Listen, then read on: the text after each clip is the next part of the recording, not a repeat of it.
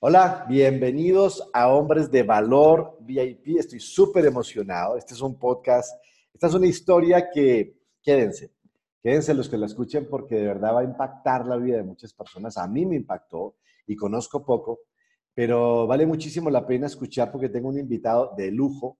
Tengo un invitado que tuve la fortuna de conocer hace unos meses atrás a través de un concurso digital y de esas cosas que entre 750 personas, pues hicimos química, hicimos cierta amistad. Y parte de, lo poco que hemos practicado, eh, me contó algo muy, muy impactante que él mismo se los va a compartir a muchos de ustedes y que va directamente relacionado con este concepto de hombres de valor para inspirar, para motivar a todos, a todos los que somos hombres y que tenemos que tener una vida aparentemente fuerte y aparentemente donde no nos doblamos, donde no lloramos, donde no sufrimos casi, casi porque somos hombres y, es nuestra naturaleza. Entonces, eh, quédense hasta el final porque vale muchísimo la pena la historia que vamos a escuchar hoy con mi amigo Jorge. Hola Jorge, ¿cómo estás? Hola, hola Alejo, ¿cómo estás? ¿Cómo te va? Un gusto saludarte y hombre, primero que todo darle gracias a Dios y a ti por, por invitarme a tu programa y, y bueno, para que hagamos algo. No, no, no, más, más feliz y más orgulloso y más motivado y más contento estoy yo, créeme. Eh, pues Jorge, qué gusto que estés acá. Cuéntanos, eh, le conté yo a la audiencia que tú tuviste un capítulo muy difícil, pero vamos a dejarlo para dentro de unos 15 o 20 minuticos que lleguemos allí, para que coman ansias, aunque ya el título del podcast tal vez les diga algo. Cuéntanos un poco de ti, Jorge, cuéntanos un poco eh, quién eres, qué edad tienes, cómo es tu entorno. Cuéntame un poco, te escucho. Hombre, Alejo, bueno, mira, eh, yo tengo 43 años, nací en Maicao, Guajira, aquí en Colombia, eso queda todo el norte del país, en la frontera de Colombia con Venezuela. Eh, nací en Maicao, 19 de marzo de 1976.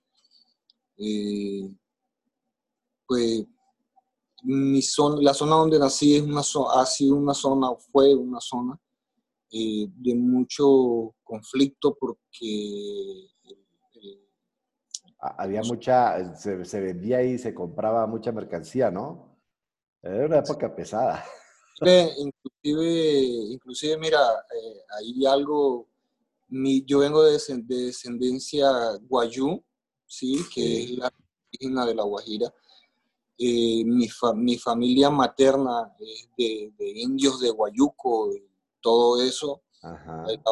Camaya y todo.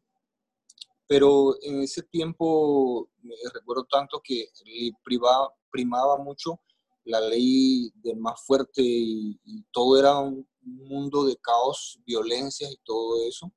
Yo me levanté en ese mundo. Eh, mi familia fue una familia disfuncional. Vengo de, una familia donde mi, mi, papá era muy tomador. Eh, ¿Ah, sí? Eh, mujeriego y mi mamá una de esas madres ahí eh, aguantadora, eh, soportando todo.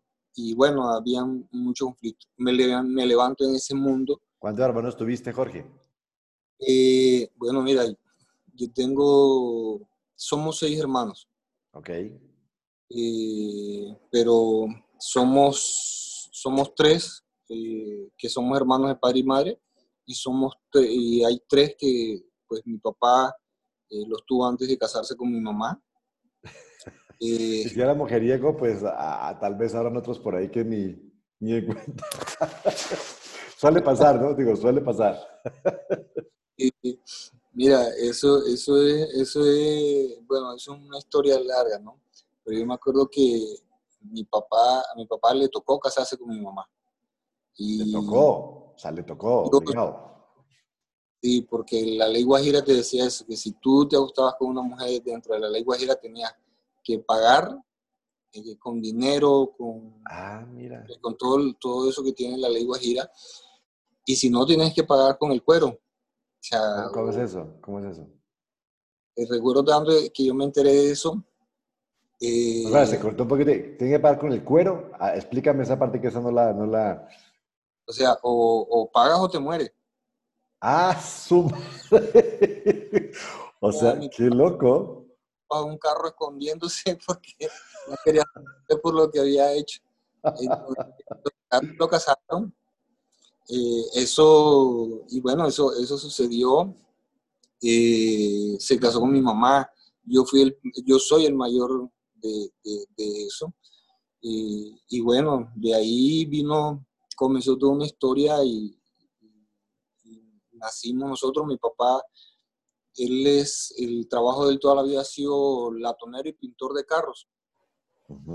Y dentro de eso nos levantábamos nosotros yo me acuerdo que de lo que yo recuerdo de mi infancia, yo recuerdo que mi papá fue muy temperamental conmigo y muy, muy, muy, muy duro, muy, muy duro. Mi infancia fue muy dura porque mi papá, o sea, yo no, yo no sé cómo, yo, yo me acuerdo, yo hablo con mi hijo, yo le digo, yo nunca fui, mi papá nunca fue así conmigo como yo soy contigo.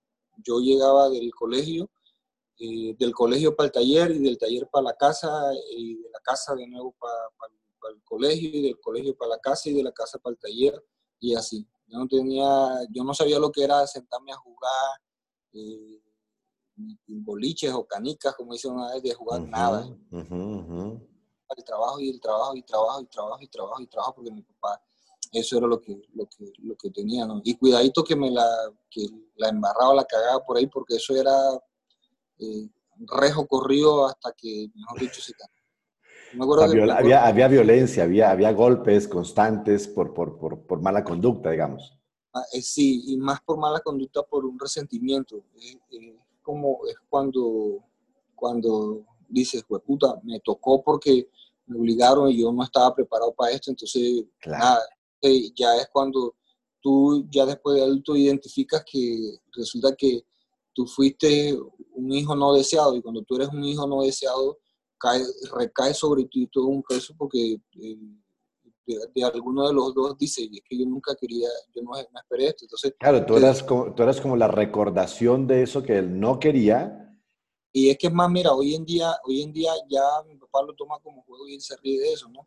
Pero mi papá hoy en día dice, de todos los hijos, el que mamó el bulto conmigo fue Jorge. Y ah. él lo dice juego, pero a, a, mí eso me pesa porque... Claro. Yo no pedí que me trajeran al mundo ni nada de eso, entonces ya con eso, eh, eso era, era, era duro, ¿no? Y, mi papá donde me encontraba me, me afueteaba, eso no tenía que ver con ninguno. Me acuerdo tanto que una vez me, me, pegó, me pegó tan duro que ahí mismo donde estaba, ahí mismo donde estaba parado me oriné del dolor que me Y caminé. Y eso era, viví esa vaina. ¿Sí me entiende? Y decía, chi, pero yo no estoy haciendo nada, solo porque me mandaron a hacer un mandado y me quedé viendo otros niños que estaban jugando, pero yo no estaba jugando. Y cuando me lo vi, ah, y córrale, córrale, cuidado, porque mejor Y eso, eso, eso, eso es una historia.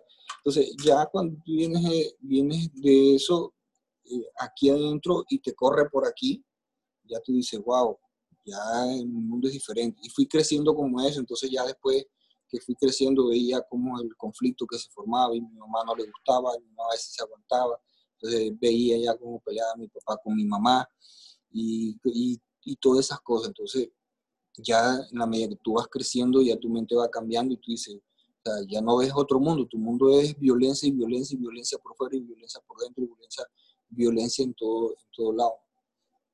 Y yo decía, yo nunca aspiré, a, yo nunca aspiré ni pensé eh, en ese momento en que yo iba a llegar a hacer nada en la vida ni nada, porque yo decía, ay, yo para dónde, más, yo no, no, sabía ni conocía más nada. Eh, tu autoestima, tu autoestima obviamente por el piso, ¿no? O sea, además de, de, de, entender que no fuiste deseado, que lo sentiste siempre, la violencia, no solamente hacia ti, sino la violencia también que se vivió entre tus propios padres, ¿no? Entre, entre mis padres y mi mamá le decía, pero es que yo no entiendo por qué tú tienes que maltratarlo, por qué lo tratas así, si que, y los mismos amigos de él cuando él me golpeaba, decía, pero, ay, ¿tú por qué le pegas al pelado si él no está haciendo nada? O sea, ¿qué, ¿cuál es tu problema? No, que si fue puta, no hace caso, que no sé qué y tal, y, y fuera. Yo me acuerdo, yo no sé si, si tú te acuerdas, hace, hace muchos años eh, en el ejército, en el ejército les daban una riata. Sí, sí. Eh, y esa vaina, bueno, yo me acuerdo que cada vez que mi papá me daba con esa vaina me quedaba marca en las piernas. Sí, sí, sí, lo acuerdo. Tu mente se va como que, y, un, y yo me acuerdo tanto que una vez me encontré la correa y yo dije, puta, tú eres la que me la vas a pagar. Y la escondí, ¿sí me entiendes? Y, escondí y se perdió la correa, y se perdió la correa, y se perdió la correa y nunca me encontraron la correa. Pero yo no sé si hice un bien o un mal porque después me jodía con lo que encontraba en las manos. Y, y, vamos a mudar de la, de, de la casa encontrar la correa escondida por allá debajo de una cama. hoy en día uno, yo hoy en día me río de eso, pero, pero, pero tenaz, tenaz esa vaina, viejo. Fue doloroso, sí, claro. Y mi papá fue muy duro. Esto, ya llegué a un punto en que en cero tolerancia con eso. Una vez me fui a la casa. Yo me acuerdo que la primera vez que me, me volé de la casa, y me volé, cuando me volé de la casa tenía 13 años. Decía, no voy más y me volé. Y me fui, pero me fui para donde unos familiares por parte de, mi padre, ya fueron a buscarme. ¿Qué edad tenías? ¿Qué edad tenías? Tenía 13 años. Cuando 13. y, como, y como nos pasó a muchas, bueno, a mí no, pero como le pasó a muchos chavos, muchos niños en Colombia y bueno, en muchos países, huyendo literalmente de la violencia intrafamiliar, ¿no? Claro. Y fueron por ti y te volvió a nadar. No, no, ya cuando fueron ya me salvé época cuando me fueron a buscar era Semana Santa. Entonces, por pues, te salvó la Semana Santa, te salvó Diosito. Me acuerdo tanto que, que sabes que me volé, yo dije, yo dije, yo no aguanto más. Y, y, yo dije, yo me voy, me voy, yo no sé, pero yo me voy. Y esa vez yo había conocido a mi hermana mayor. Y él tomaba mucho. Y yo decía, tú eres el que me la va a pagar y me la voy a desquitar contigo. Y me acuerdo, que tan, me acuerdo tanto que esa vez llegó borracho y se acostó y no se dio cuenta y cogí 15 mil 15 mil pesos. Hoy en día son 5 dólares. Hoy en día son 5 dólares, 15 mil pesos. Y fui para otra ciudad. Ya duré un poco de mes. Y comencé a aprender, yo, oye, otras cosas, otro, otro trabajo. Eh, y a, estudiar.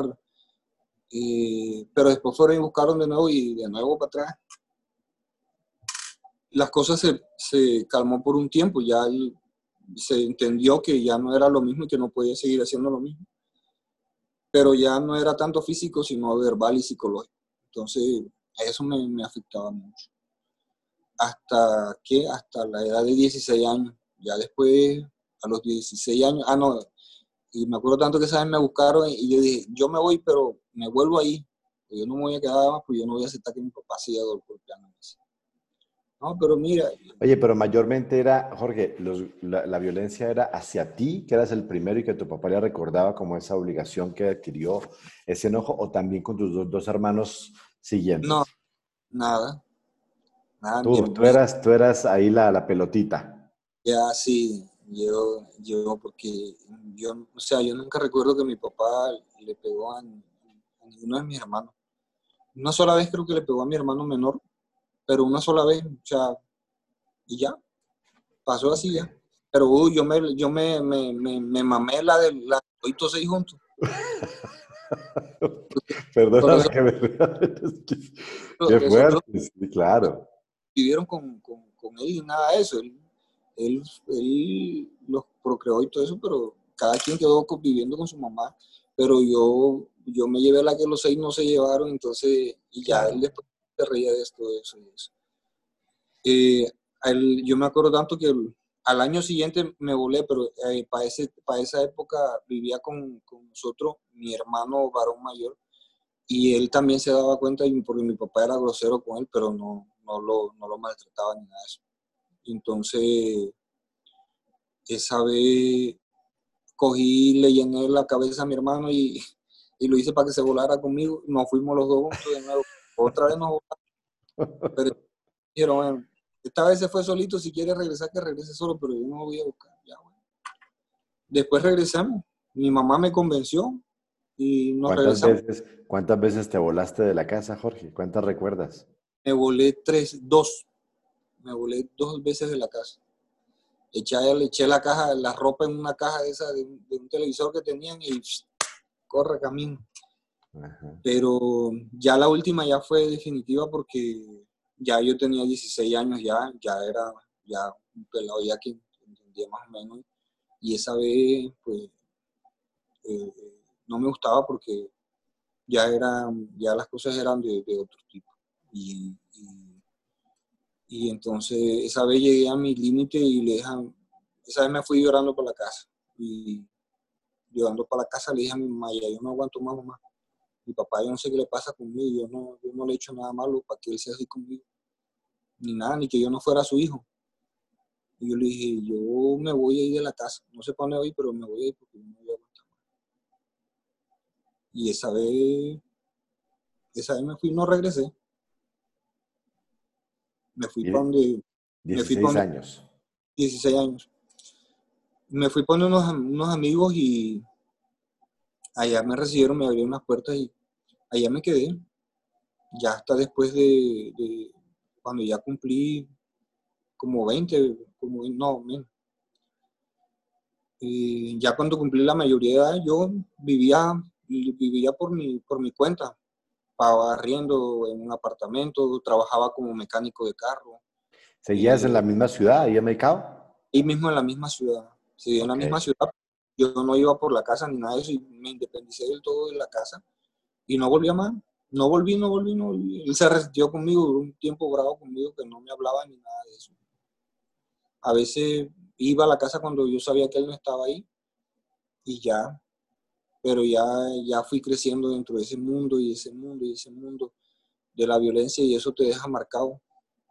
Eh, nosotros tuvimos problemas porque mi papá siempre, eso yo lo considero es una mala herencia que le dejan uno los padres. Y uno no se da cuenta de eso hasta cuando, hasta cuando ya pasan cuando ya suceden cosas en la vida que tú no puedes borrar. Mi papá fue, siempre fue un mal administrador del dinero. Todavía lo es, porque hoy la forma en la que vive eh, demuestra eso. Y yo siempre decía, yo no quiero ser como mi papá. Nunca, nunca, nunca, nunca, nunca.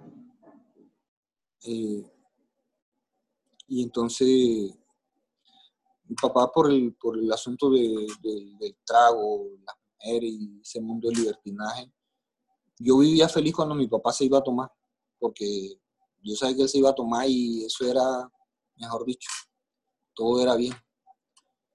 Y entonces, él con todo, con todo eso adquirió muchas deudas, muchas, muchas deudas, al punto en que ya lo que ganaba no alcanzaba para las deudas. Eso nos llevó a un problema en el cual eh, el lugar donde vivíamos, la casa donde vivíamos, la, la habíamos perdido, porque él había había hipotecado y, el dinero, los intereses del préstamo se fue aumentando, aumentando hasta que la casa se perdió.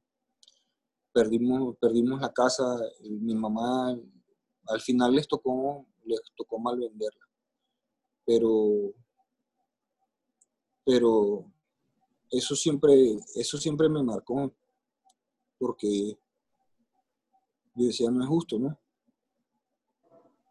O sea, tu papá por sus vicios y por todo eso, al final no solamente distanció a, su hijo mayor que eres tú, sino que dejó en la, en la calle a toda su familia. Sí. Entonces, eh, bueno. Terrible. Yo con, con, yo decía, yo tengo que encontrar la forma de, de ayudar a mi mamá. Eso, y él ahí es donde, donde, donde tú aprendes, ¿no? Hay unos que aprenden y otros que no aprenden, Alejandro, de los problemas.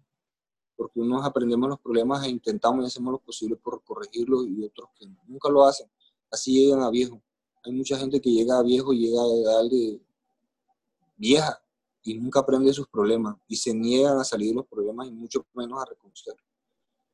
Eh, en vista de todo eso, mi papá recurrió a cada uno de los amigos de los que él tenía y conocía para que le ayudaran, para él poder pagar la deuda.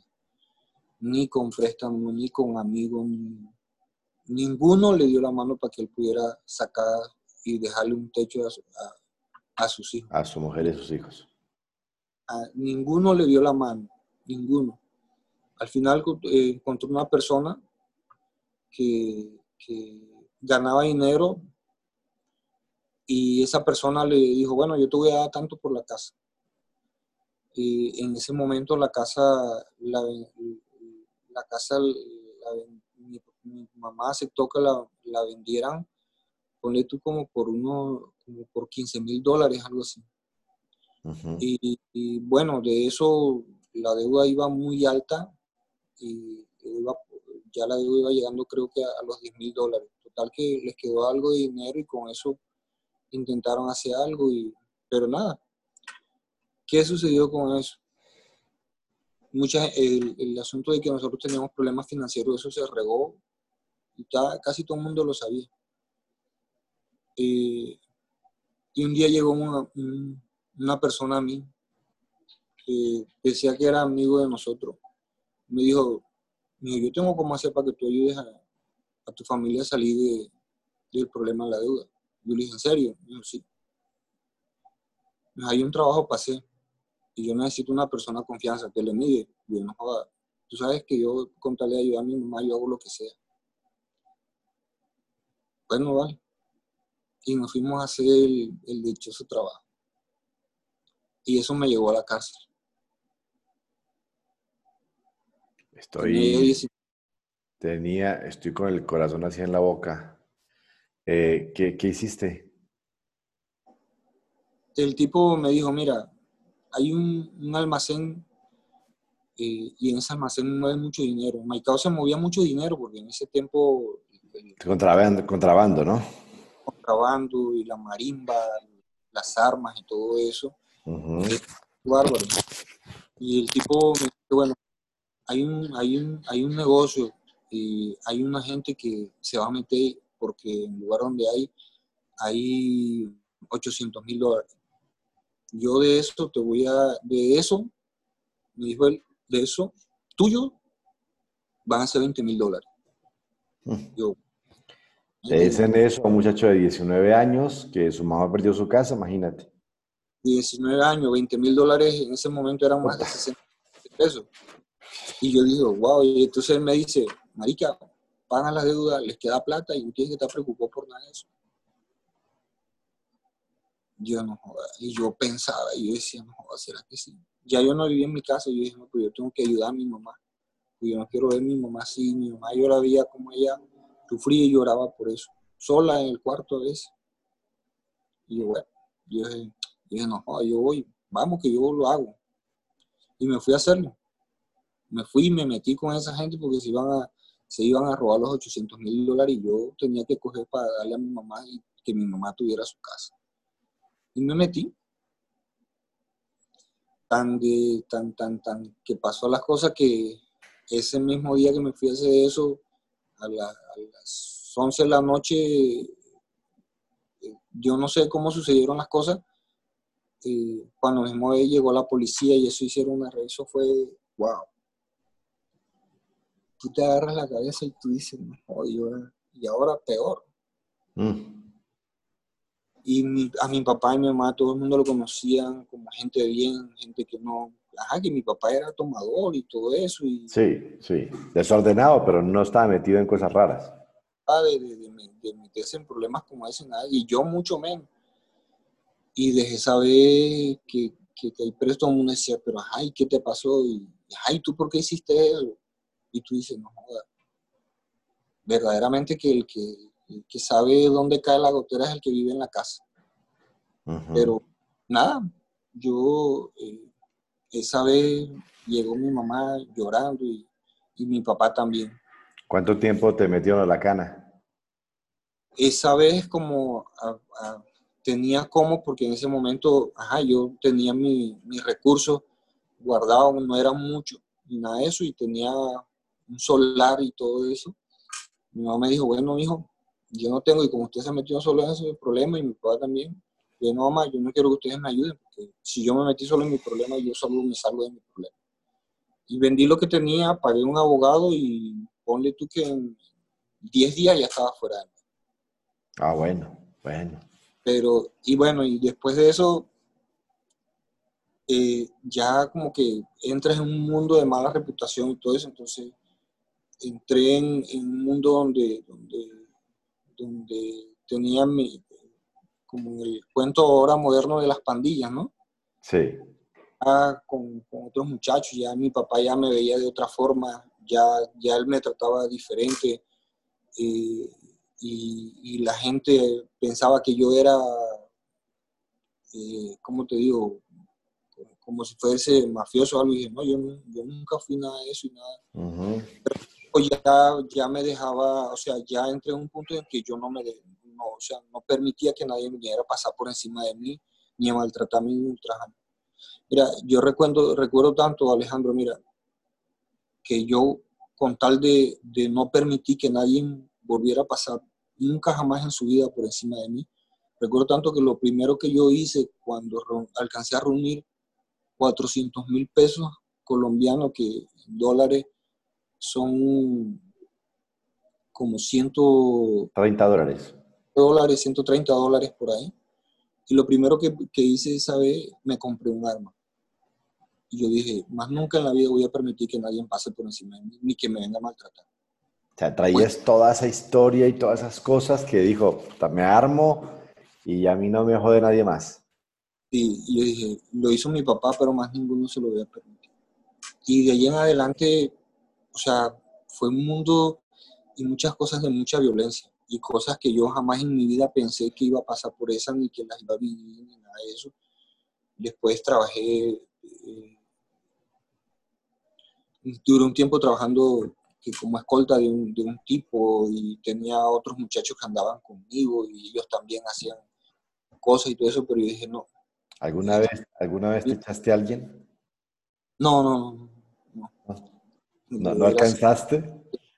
Digo, porque te, estabas armado, estabas de escolta, te metiste, metiste a un mundo donde, donde es un mundo de, de, sobrevivir más fuerte, ¿estás de acuerdo? O sea... Sí, pero sí tuvimos, sí tuve momentos en donde, donde participé de, tiroteos y, y, cosas de esas que tú dices, wow, o sea... Fuertes. Fuerte. Es muy fuerte eso y no le deseo nada, nada de eso a nadie. Hoy en día yo a veces me pongo a ver y yo digo, pues yo no pienso en los que lo están haciendo, yo pienso en, en, en, el papá y la mamá de ese que está haciendo eso, y la familia de esa persona. Porque en ese momento tú no piensas en ti, ni piensas en nada, no, tú no piensas, perdón, tú no piensas en nadie, tú piensas solamente en ti y qué es lo que tú vas a hacer para tú conseguir lo que tú quieres, pero no piensas en nadie. Y bueno, ese mundo se, se, convirtió y, llegó un momento en, el que, en que agarré una reputación donde, donde ya entonces mi papá era quien me buscaba para que le ayudara a solucionar sus problemas cuando de pronto había alguien que lo agredía a él o quería buscarle problemas porque ya él me veía a mí como su respaldo. Entonces, ya él a veces cuando estaba borracho le decía a la gente, ¿qué tú crees que yo soy, yo estoy solo y que yo no tengo a nadie? Para eso estaban mis hijos. te volviste, te volviste su, su, escudo, su defensor, ¿no? Muchas veces me tocó participar en peleas que él se agarraba a golpes con otro y entonces yo tenía que meterme y también pelear con él y todo eso y fue muy, muy horrible. ¿Qué edad tenías por esa época? Ya, ya, ya. ya veintitantos. no, no, no, nada. Todavía no había alcanzado a cumplir los 20. Ah, este, seguías en la época de los 18, 19, por ahí. Y, y, entonces, ya estabas armado. O sea, después de que te metiste a, a, esta cosa que paraste en la cárcel, saliste, saliste y te armaste. Sí. Y entonces, eh, eh, después, luego de eso, bueno, vino, vinieron muchas más historias, muchas más historias que, yo creo que hoy no alcanzaríamos a terminar de contar todas esas historias. Fíjate, fíjate, fíjate que estaba pensando exactamente lo mismo. Eh, o sea, hasta aquí está, estoy, estoy, estoy tan enganchado con lo que me estás contando, como seguramente mucha de la gente que está acá, que, que esto es un tema para sacar por lo menos dos o tres, ¿sí? Entonces, vamos a, hacer, vamos a hacerlo como una novela. Vamos a hacer una novela, Jorge. Vamos a, esta primera parte, vamos a dejarla hasta acá, ¿sí? Y eh, vamos a hacer una segunda parte, ¿estás de acuerdo? Claro. Porque no, no, está muy interesante. O sea, es que a mí particularmente me llama mucho la atención, como tú lo acabas de compartir con todo el corazón y te lo agradezco infinitamente, porque no todo el mundo tiene la tranquilidad y la transparencia de contar que fue golpeado, que hubo mucha violencia, que hubo alcohol, que se perdieron las cosas. ¿Te das cuenta? O sea, no todo el mundo tiene los huevos para contar esa parte de la vida, ¿te das cuenta? Porque es una parte que, si bien es cierto, uno no la eligió como tal, o ya tenías 18, 19, si elegiste, o sea, ahí cambia un poco la, la situación, ¿te das cuenta? Entonces, pero también hay un, hay, un, hay un pasado que detona esas decisiones, ¿sí? Tú, el no sentirte querido, el abandonar la casa, la violencia, sentir que tu papá no te quería, mm, luego que por culpa de los vicios de tu papá, tu familia pierde, pierde, pierde sus propiedades, su casa, su tranquilidad, tus hermanos, tu mamá. Y nosotros pues damos lo que sea por las mamás. Es una cosa como muy colombiana, aunque créeme que también sea en muchos países. O sea, el papá, dicen por ahí, con todo respeto, bueno, no, tú y yo somos papás, papás cualquiera, pero mamá solo una, ¿no? Entonces, es un tema que, que, todos estamos como en ese ánimo de proteger a nuestra mamá. Y si bien es cierto, aún no llegamos a uno de los capítulos más interesantes de tu vida, eh, ya esta parte me tiene súper enganchado y mira, ya pasó más de 30 minutos y estamos acá súper enganchados. Entonces, vamos, vamos a dividir esto en un, en un siguiente capítulo. Em, a todos los que están escuchando este podcast, voy a sacar el siguiente capítulo, o sea, voy a cortar hasta acá este podcast y voy a hacer inmediatamente el siguiente con, con Jorge, si estás de acuerdo, yo tengo el tiempo. ¿Tú, Jorge? ¿Sí? Claro. seguimos? Y, y, entonces, pendientes porque la, la, historia sigue en la siguiente publicación del podcast parte 2 de la historia de Jorge Flores. Así que el guerrero sigue adelante, hombre de valor VIP y nos vemos en el siguiente podcast con la segunda parte de la historia de Jorge. Muchas gracias, Jorge. Con todo gusto, Alejandro, y éxito, éxito, muchos éxitos y gracias, gracias por lo que estás haciendo. No, no, a ti, a ti, muchísimas gracias porque lo que aportas es de muchísimo, muchísimo, muchísimo, muchísimo valor. Entonces, te mando un abrazo, Jorge, y bueno, ya, ya seguimos, espérame, no te vayas porque vamos a grabar el otro. a ver.